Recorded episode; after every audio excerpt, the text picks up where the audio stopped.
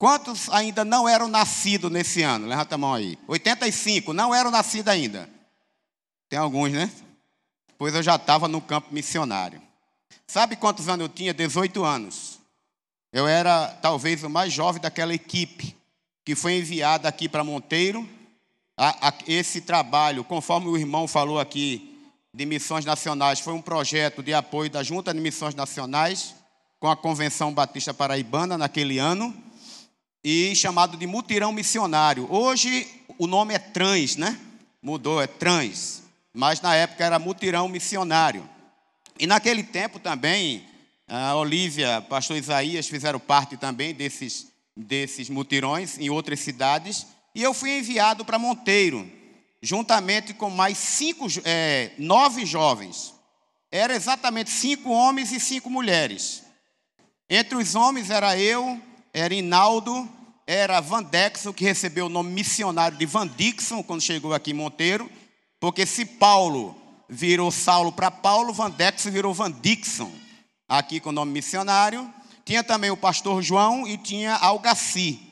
Das mulheres, era Marta, Nilda, Nilda hoje é a esposa do pastor Josué Elias. É, tínhamos Edna, tínhamos Kedma e Júnia, que é irmã do pastor Gerson Tomás, é, que está como missionário no, no, no leste da Europa. Ah, quando chegamos aqui, é, esta igreja era só um templo construído pequenininho aqui, não sei quem se lembra, quando ele era antes de, de ter sido reformado. Esta casa pastoral não tinha casa em cima, tinha só a alvenaria na altura de cobrir, não estava coberto. Pastor Gerson morava aqui na Praça da Saudade, na segunda casa, depois que ele sai aí, dobrando para cá, ele morava ali e não tinha nenhum crente batista nesta cidade. O nosso desafio, aqueles dez jovens, era colocar os crentes dentro dessa igreja. E nós começamos a trabalhar nas ruas de Monteiro, pregando de casa em casa aqui, em duplas, e ao cabo de 15 dias depois, nós tínhamos 70 decisões aqui entregue nas mãos do pastor Gerson Tomás. Amém? Era julho de 1985. E aí, pastor Gerson tomou conta, nós fomos embora e o trabalho continuou. E em 86 foi organizada a igreja, por isso está fazendo 35 anos de aniversário desta igreja. Depois eu voltei para cá, fiquei vindo, não é? Conheci a Siloânia, não é? Meu Deus, andava trezentos e tantos quilômetros para namorar com ela. Meu Deus do céu, é muito amor, né? Porque de Cabedelo para Monteiro dá 330 quilômetros. e aí, Deus, além de me abençoar nessa cidade, deu também a minha esposa, não é? Graças a Deus. E hoje estou aqui, feliz da vida de poder ter sido convidado pela igreja, pelo pastor Isaías e Olívia, a quem eu tenho um imenso carinho, esse casal que a gente se conhece lá de 1900 não sei quanto né? Eu me lembro que eu conheci os dois, eles nem casados eram ainda, né? Lá em 86, a gente lá, né, Olívio, em Catolé do Rocha, pregando o evangelho ali. Aí tem muita história por aí afora. Mas eu louvo a Deus, irmãos, por estar aqui hoje, por estar presenciando com vocês essa vitória desta igreja. E que Deus continue, que venham outros 36 anos, né? E que essa igreja já se espalhou por toda essa região, vai se espalhar mais ainda, porque Deus tem muitos planos aqui. Amém? Bom, já falei o suficiente sobre a minha história. Agora eu peço que os irmãos abram suas Bíblias ah, no livro, no Evangelho de Lucas. No Evangelho de Lucas, no capítulo 5, a partir do versículo número 17. Eu perguntava ao pastor Isaías qual o tema para falar nessas conferências. Ele disse: Nós estamos em campanha de missões nacionais quiser usar o tema Cristo a única esperança, fique à vontade. Então não tem tema mais sugestivo, não é, do que falar que, é, sobre a esperança que é Cristo. Então Lucas capítulo 5, a partir do verso 17, é exatamente a cura de um paralítico em Cafarnaum. E hoje eu vou falar sobre Cristo é a única esperança. Então, essa esperança de Cristo, o que é que ela traz para nós? Hoje eu vou falar que a esperança de Cristo nos traz o amor. Essa esperança faz com que Cristo nos ame, faz com que nós, nós, nós venhamos a amar um ao outro, não é? Porque o amor é que rege, que controla todas as coisas. Amém?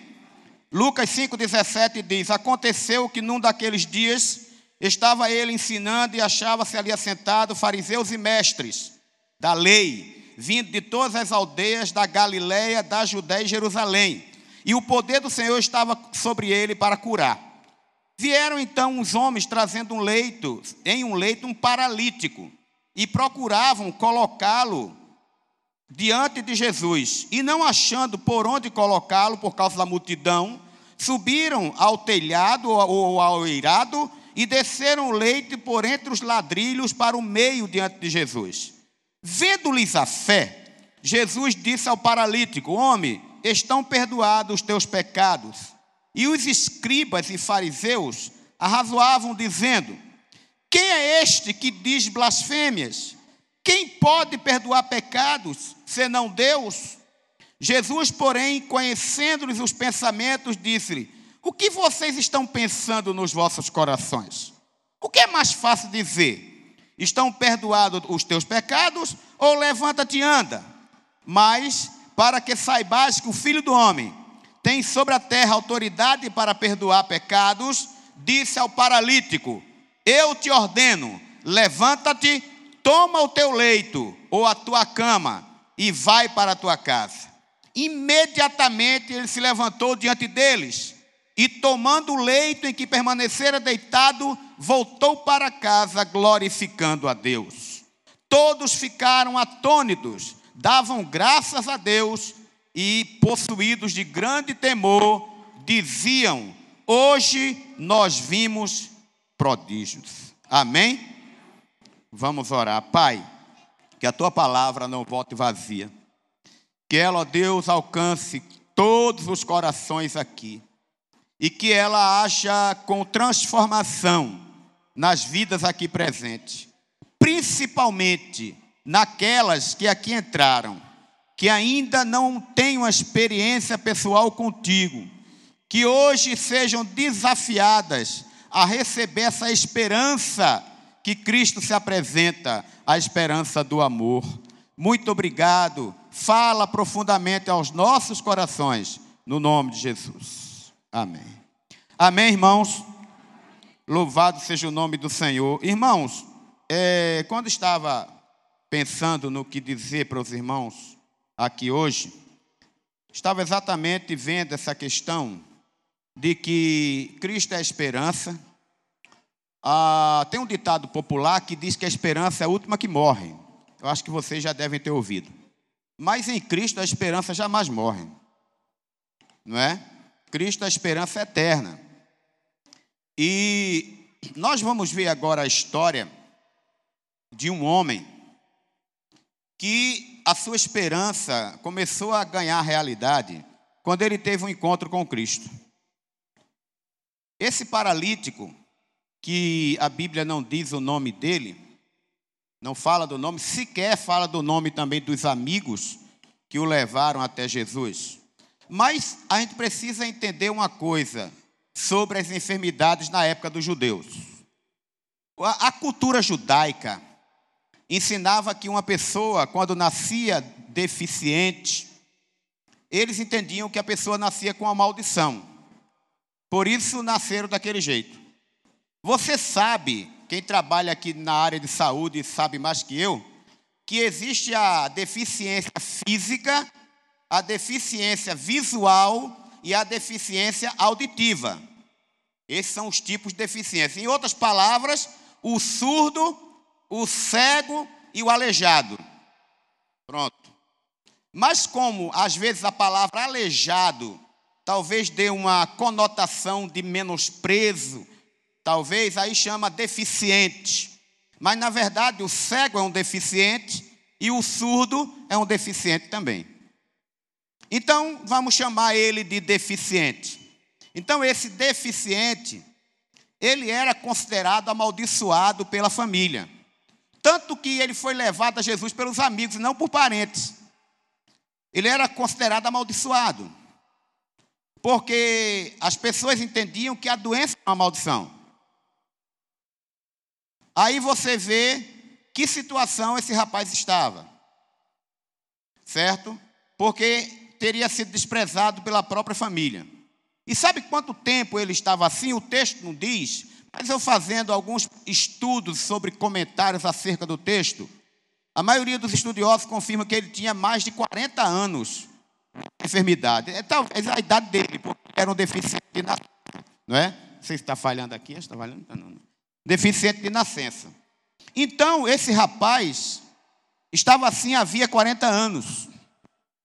E naquele tempo, os deficientes, eles não podiam fazer nada, eles não tinham direito a trabalho, não tinham direito a, a ter família, não tinham direito a nada. Hoje, as empresas, as, as fábricas abrem um espaço para pessoas deficientes trabalharem. É até lei, não é? Os deficientes hoje, sempre a família está ali, está cuidando, está ajudando, né? Principalmente aqueles que não podem fazer tudo sozinho. Mas no tempo de Jesus não era assim, não. O camarada era jogado ao léu da sorte. Muitos levavam ele só para ele ficar deitado numa esteira lá pedindo esmola. Era o máximo que fazia, que ele não tinha como se deslocar até lá, e nem, aí por isso ele levava. Não, não levar ele lá e deixar ele aí pedindo esmola aí. No fim do dia a gente pega, leva de volta. Era o mínimo que ele tinha, era exatamente isso.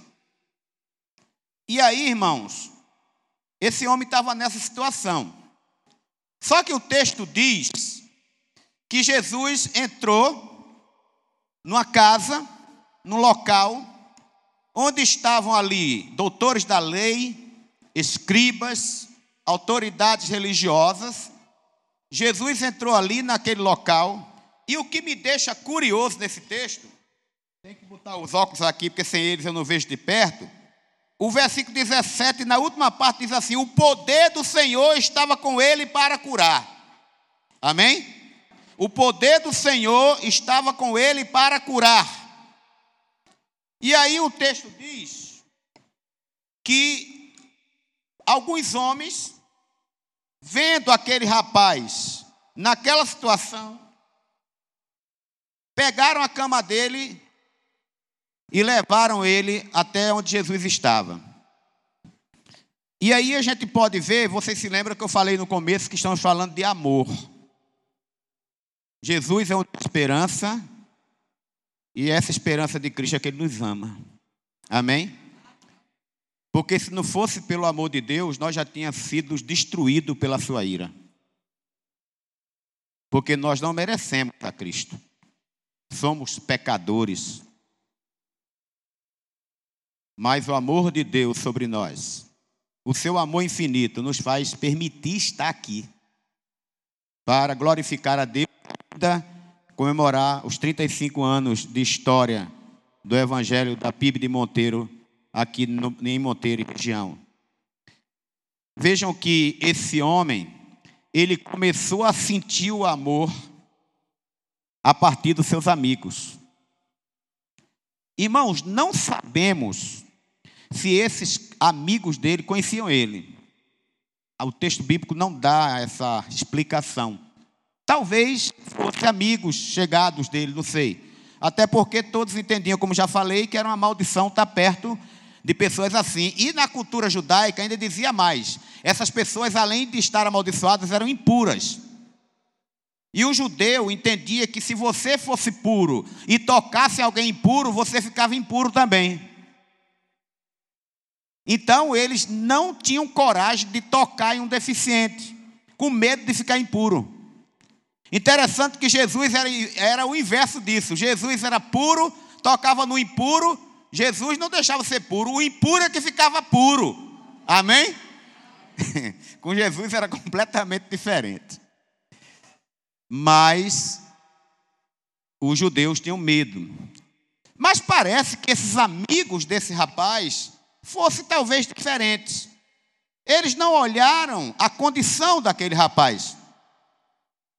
Aí, tão deficiente, amaldiçoado, está numa cama, mas se a gente descuidar, ele virar para um lado, tocar na gente, e aí pronto, vamos ficar impuros, não dá certo não. Não pensaram nada disso, irmãos. Aqueles homens estavam agindo pelo amor, para poder dar uma esperança àquele rapaz. Amém? E aí eles pegam a cama, na verdade não era uma cama exata, era uma esteira, talvez um colchão, né? Ou talvez uma espécie de maca, né? Dessas usadas nas viaturas de hospitais. Então não era exatamente aquela cama que a gente conhece. Estava mais mesmo para um colchão, uma esteira. Então eles pegaram, certamente uns quatro homens, cada um pegou numa ponta, se fosse seis, dois pegaram no meio, que o texto não diz aqui muito exatamente quantos eram, e saíram levando aquele rapaz até onde Jesus estava. Só que outro empecilho apareceu, outra dificuldade apareceu. Muita gente estava à porta da casa, curiosos, que muitos estavam atrás de milagres. E Jesus atraía multidões. E aí eles chegaram lá, olharam, viram que pela porta da frente era praticamente impossível. Podia ser até que desse, se eles dissessem, gente, abra aí que deficiente tem prioridade. Não é assim, né? No dia de hoje. Bota o deficiente lá na frente, na fila do banco, no, na fila do hospital, ó, esse deficiente, deixa ele ser atendido primeiro. Na época de Jesus não tinha isso, não. O deficiente não era nem para estar ali, porque ele podia correr o risco de fazer todo mundo ficar impuro. Então, não tinha como entrar com aquele rapaz pela porta da frente. Era para aqueles rapazes dizerem assim para aquele deficiente: Ó, oh, meu filho, a nossa parte a gente já fez, meu filho. Levamos você até aqui, o restante agora te vira, meu filho. A gente já fez nossa parte. Você não queria vir aqui, você não queria vir onde Jesus estava, trouxemos você onde Jesus está. Cumprimos nossa missão. Tchau mesmo, vamos embora. Não. Eles foram fazer uma coisa praticamente possível. Olha o que o amor faz, né? Amém? Olha o que a, a, a necessidade de dar esperança a alguém faz. Por isso que Cristo é a única esperança. E aí, não sabemos como, os camaradas escalaram a casa, talvez encontraram a escada por ali, de onde ninguém sabe, porque o texto dá a entender que eles não levaram a escada junto, até porque eles não esperavam que não tinha como entrar com o rapaz lá dentro da casa, devem ter pedido uma escada por ali, né? subiram até o telhado, talvez dos quatro, dois, dos seis, três, subiram lá e agora içaram, levantaram a cama do rapaz para cima da casa. Meus irmãos, isso é uma atitude de amor maior do mundo, não é não, irmãos? Amém? Que coisa maravilhosa. Que esforço. Aquele rapaz deitado no colchão, na esteira, certamente amarraram ele, porque senão caía. Não é? Hoje a gente vê, eu fui é, do corpo de bombeiro, eu fui bombeiro sete anos. Fiz o concurso, tudo, e fui bombeiro. Inclusive, naqueles tempos que eu vim aqui em Monteiro, eu era bombeiro lá em João Pessoa. E eu fui para salvamentos de pessoas que caíram em ribanceiras para trazê-las para cima numa maca era uma dificuldade mesmo. É, o negócio não era fácil, não. E olha que os bombeiros tinham todo o material adequado, a maca, o, o cinto para amarrar a pessoa na maca, alguns é, é, é, é, objetos que tinha para puxar lá de, de baixo para cima, mas era uma dificuldade terrível para tirar uma pessoa numa situação assim, para botar para cima. E aqueles quatro homens conseguiram levantar aquele rapaz naquela cama improvisada e colocar em cima do teto. Que coisa, meu. imagina a trabalheira que deu para levantar aquele menino ali, aquele rapaz ali. Tudo por amor. E aí, uma vez em cima da casa, eles remexeram lá no telhado. Você imagina você na sua casa, ouvindo alguém pregando, de repente o povo mexe nas telhas e abre um buraco no teto da sua casa. O que você ia dizer, hein? Né? Você deixaria pessoas? Que é isso aí? O cara tirando as telhas para entrar em cima da sua casa? Foi assim exatamente que aqueles homens fizeram. Eles abriram lá um espaço lá no telhado do homem, do dono da casa um espaço suficiente para passar a cama, a maca, o colchão, a esteira daquele rapaz. E do jeito que eles subiram, o rapaz por sobre o telhado da casa, eles baixaram o rapaz bem exatamente onde Jesus estava. Que coisa maravilhosa. E aí o texto diz que Jesus, não é? Vendo aquela situação, Jesus vendo a forma como aqueles rapazes fizeram, descendo aquele deficiente por sobre Jesus, Jesus vendo a fé deles, o texto diz que Jesus disse ao paralítico: Você está curado da sua doença. Foi isso no versículo 20? Você está curado da sua doença, meu filho. Você veio receber a cura, está curado. Foi isso que ele disse? Foi o que ele disse? Mas o rapaz veio pedir perdão do pecado ou veio atrás da cura? Tem gente que vai atrás de igreja só atrás de cura. Já viu que tem um ditado aí popular, um chavão dentro de igreja, que você vai atrás da bênção? Aqui em Monteiro também é assim, eu só escuto por lá, por uma pessoa. Ah, irmão, eu vou atrás da bênção. Aí ele não tem uma, uma igreja certa, ele vai para onde está a bênção. Acho que aqui não é assim não, né? É só lá. Porque o que eu vejo lá de gente que não se firma em igreja porque está atrás da bênção,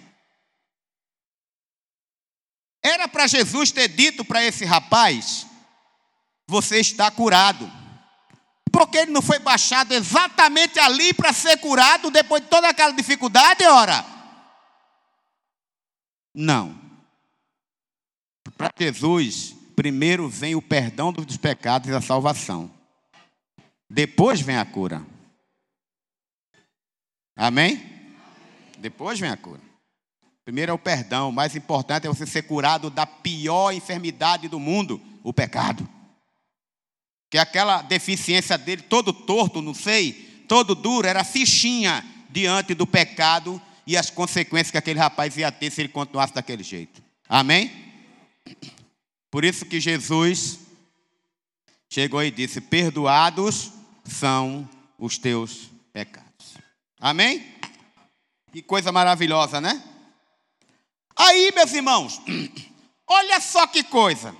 Os escribas e fariseus, que certamente conheciam aquele rapaz, porque ele ficava ali pedindo esmola havia 40 anos, sabe o que eles fizeram? Que coisa maravilhosa, Jesus! Esse homem agora está curado, está perdoado. Ah, Jesus, como isso é bom. A gente via esse homem sofrendo ali, Jesus. E a gente não conseguia fazer nada. Eita, Jesus. Gente, vamos nos alegrar. Esse rapaz agora está perdoado e curado. Que coisa linda. Foi assim? Foi não? Ué, não devia ser não? Não? Hein? Você se alegra quando alguém recebe uma bênção? Ou você fica com inveja? Igual aquela história, eu vou contar aqui, é história, mas traz a lição. Um rapaz, ele tinha inveja do vizinho. Que o vizinho vivia bem, tudo, era um cara direito e tal. E sempre a vida dele estava direitinho. E ele, a vida dele era capengando, era um cabo que nada dá certo.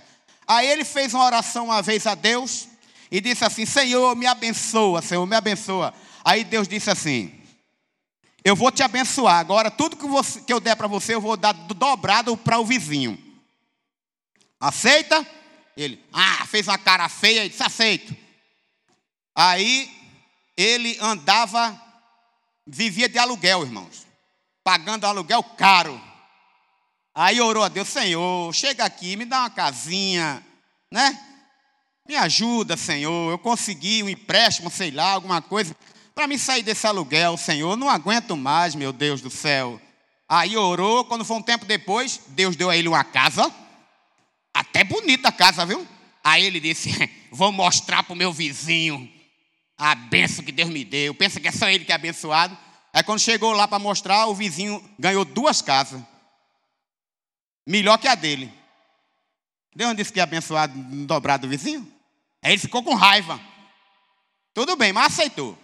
Aí depois, ele, Senhor, estou andando de ônibus, maior dificuldade, um carrinho, meu Deus, me ajudava tanto nas minhas coisas.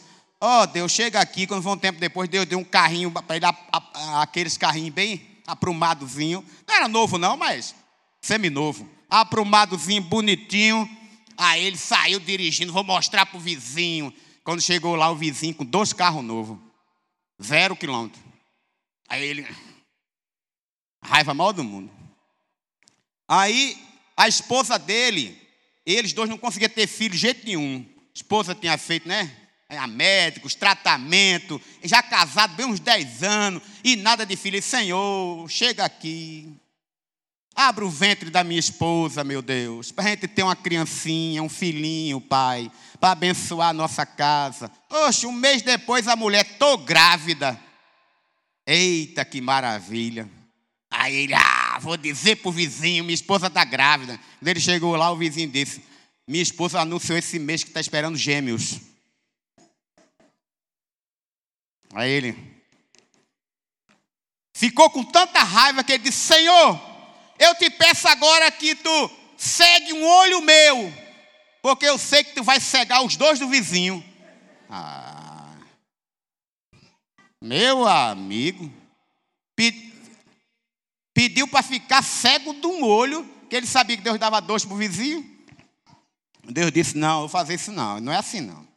Então tem gente que não se alegra com a bênção do outro, não. E Pasmem os irmãos, pasmem. Tem gente dentro de igreja que não gosta que o irmão seja abençoado, não. Fica com inveja. Dentro de igreja. Não está o amor. E aí, aqueles doutores da lei, ao invés de se alegrar, rapaz, com um rapaz que ficou agora liberto daquela vida terrível, não. Qual a atitude deles? 21. E os escribas e fariseus arrasavam dizendo: Quem é este aí que diz que pode perdoar pecado? Só quem pode perdoar pecado é Deus. Aí Jesus diz assim: O que é mais fácil eu dizer para vocês?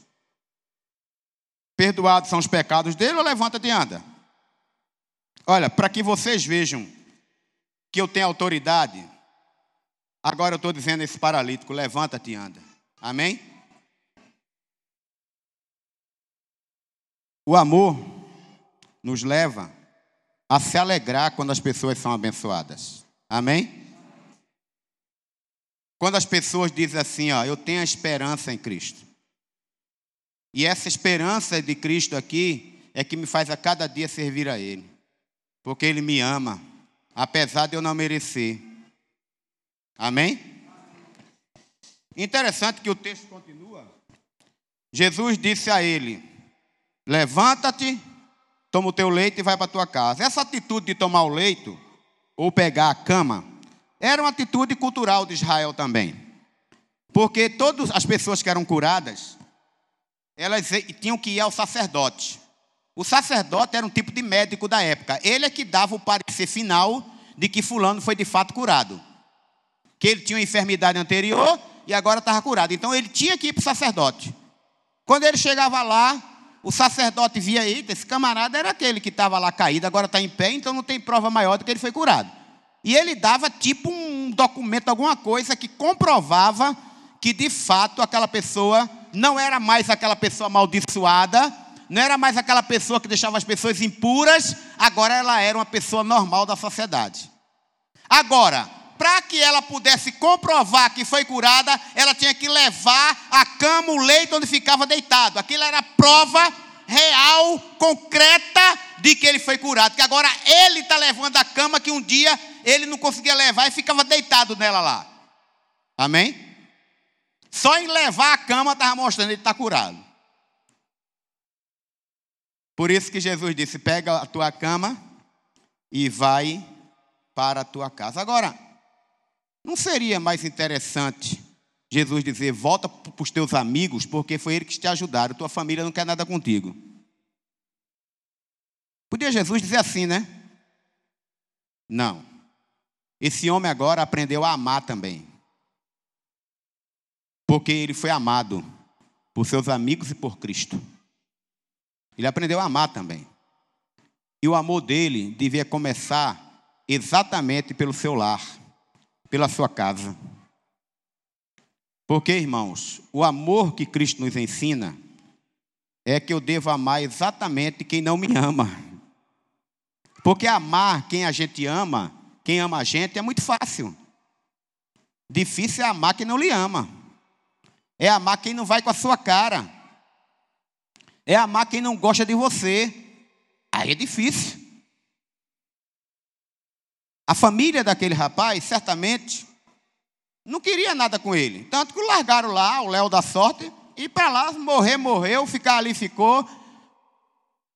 Não, para a gente esse homem não tem valor nenhum. Mas Jesus o mandou de volta para sua casa. Jesus o mandou de volta para sua casa. Exatamente o que Jesus fez com aquele endemoniado Gerazeno. Se lembra aquele que Jesus mandou os demônios para a manada de porcos?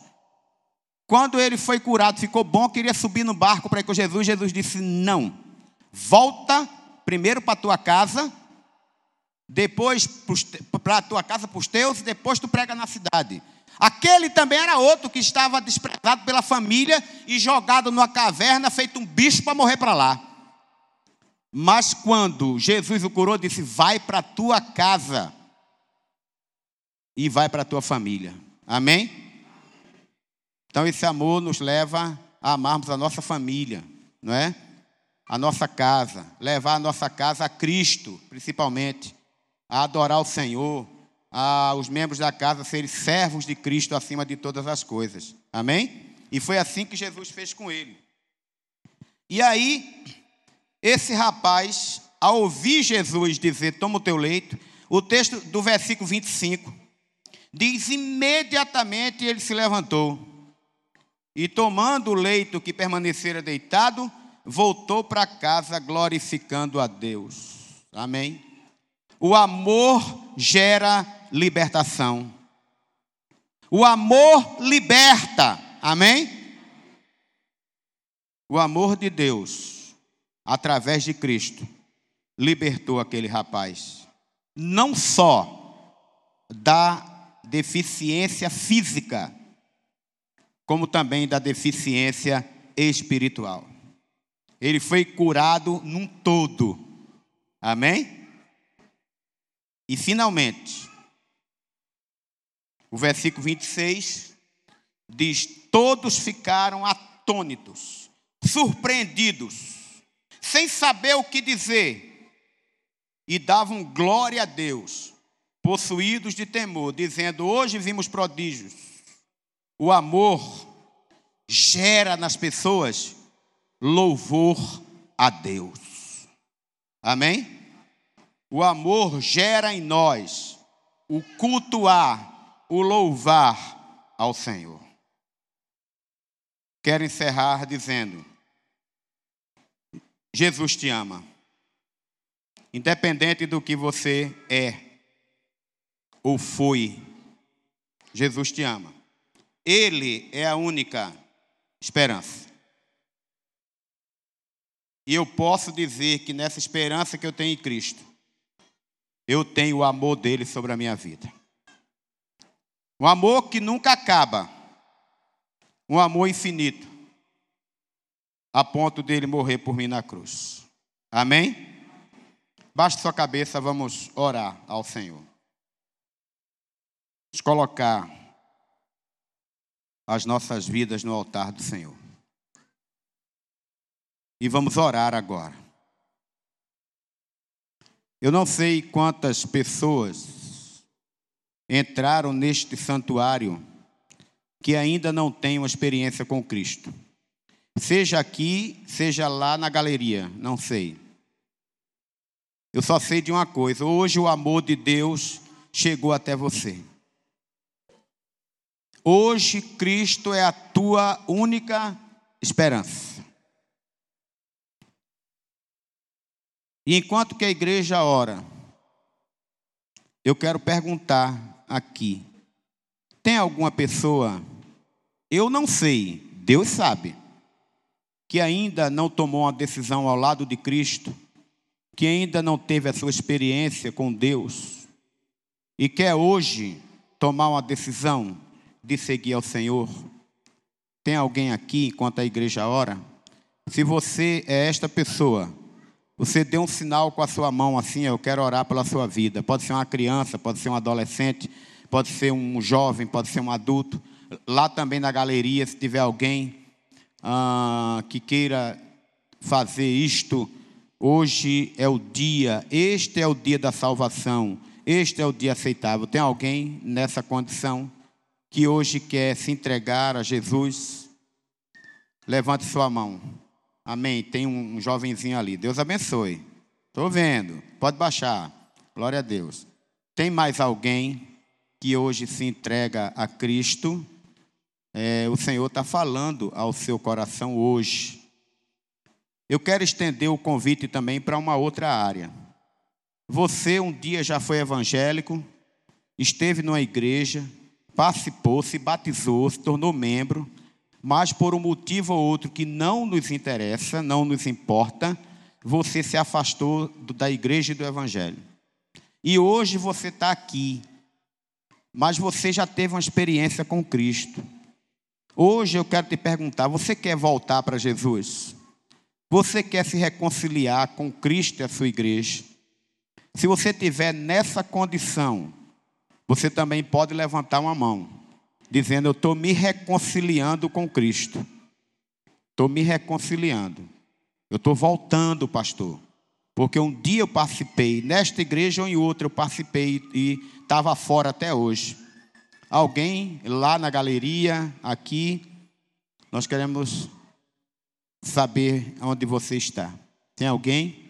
Nós queremos orar pela sua vida também.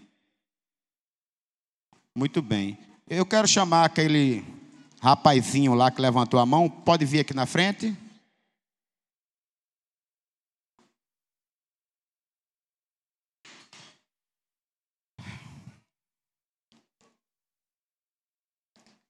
Muito bem.